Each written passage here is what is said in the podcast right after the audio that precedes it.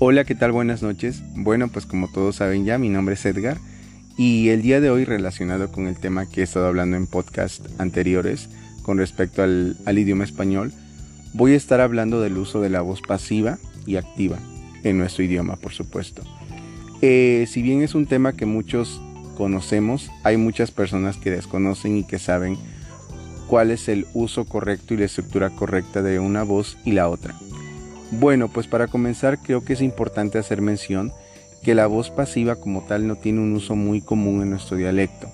Si bien lo utilizamos para referirnos a algo muy formal, no es algo que utilicemos con personas con las cuales nos rodeamos todos los días y tampoco en un lenguaje común e informal. Por ende voy a comenzar a mencionar cuáles son las cuál es la estructura de una y otra voz para que pueda ser más fácil de comprender. Y bueno, pues para comenzar voy a decir una oración y posterior a ello voy a explicar la estructura y cómo está formada. Una oración en voz activa. Importante hacer esta aclaración. Los niños juegan la pelota. ¿De acuerdo? Esta es una oración en presente simple y ahora mismo voy a explicar la estructura.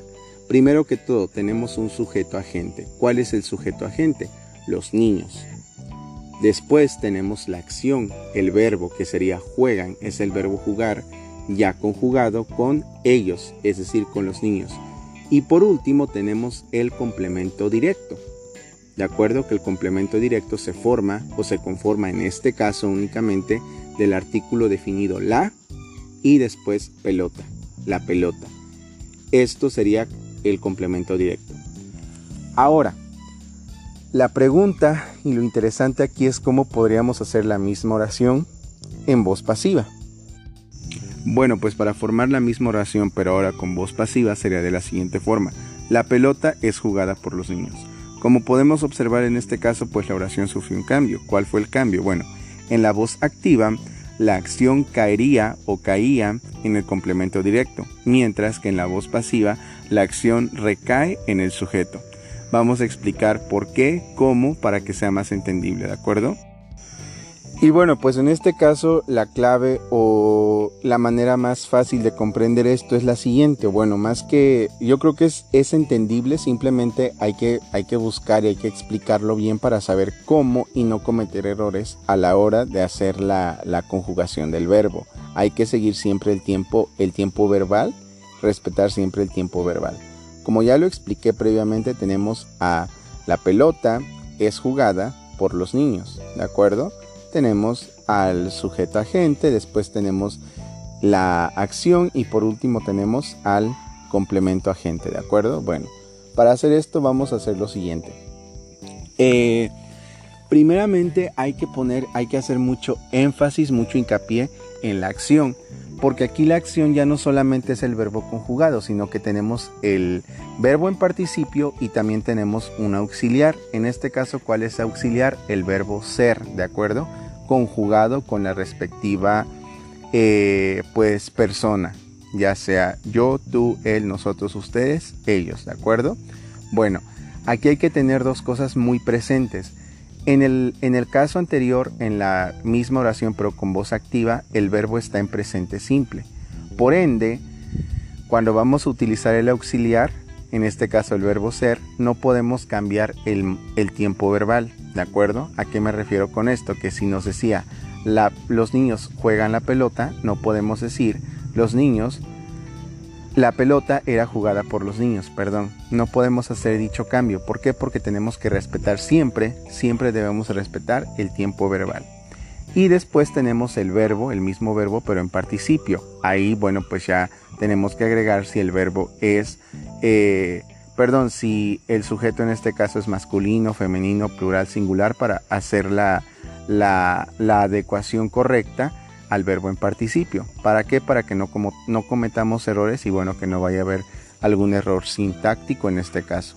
Y por último, bueno, yo creo que la manera más fácil aquí de explicar esto sería que, bueno, para el sujeto, entre el sujeto y el participio tenemos la preposición por. Por lo general siempre vamos a llevar en este caso la preposición por. Entonces quedaría de la siguiente forma.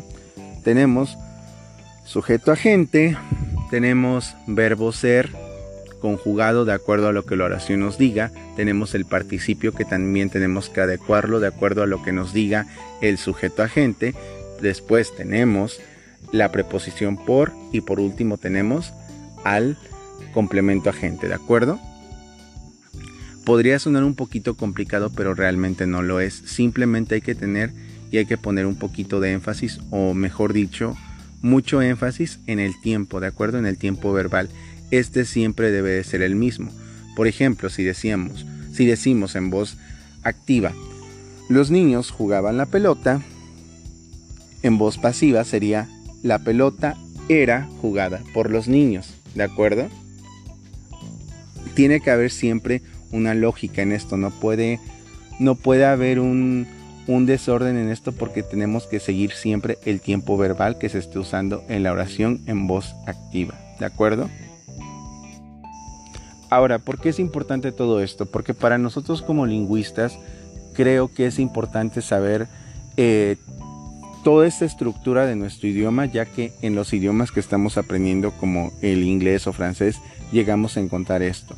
Al menos en el inglés la voz, la voz pasiva, perdón, a diferencia de aquí del, de nuestro idioma, del español, sí tiene muchísimo uso en el lenguaje común. Entonces, para poder comprender en otro idioma, creo yo, considero que es importante eh, pues conocer y saber la estructura correcta para no cometer errores a la hora de nosotros decirlo en nuestro idioma, pero también cuando vayamos a hacer uso de la misma en otro idioma, que es importante saber pues la estructura correcta.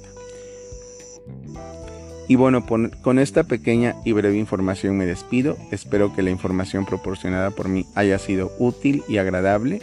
Y bueno, que pues pueda servir para que ahora tengan un mejor entendimiento de lo que la voz pasiva es. Gracias por su atención.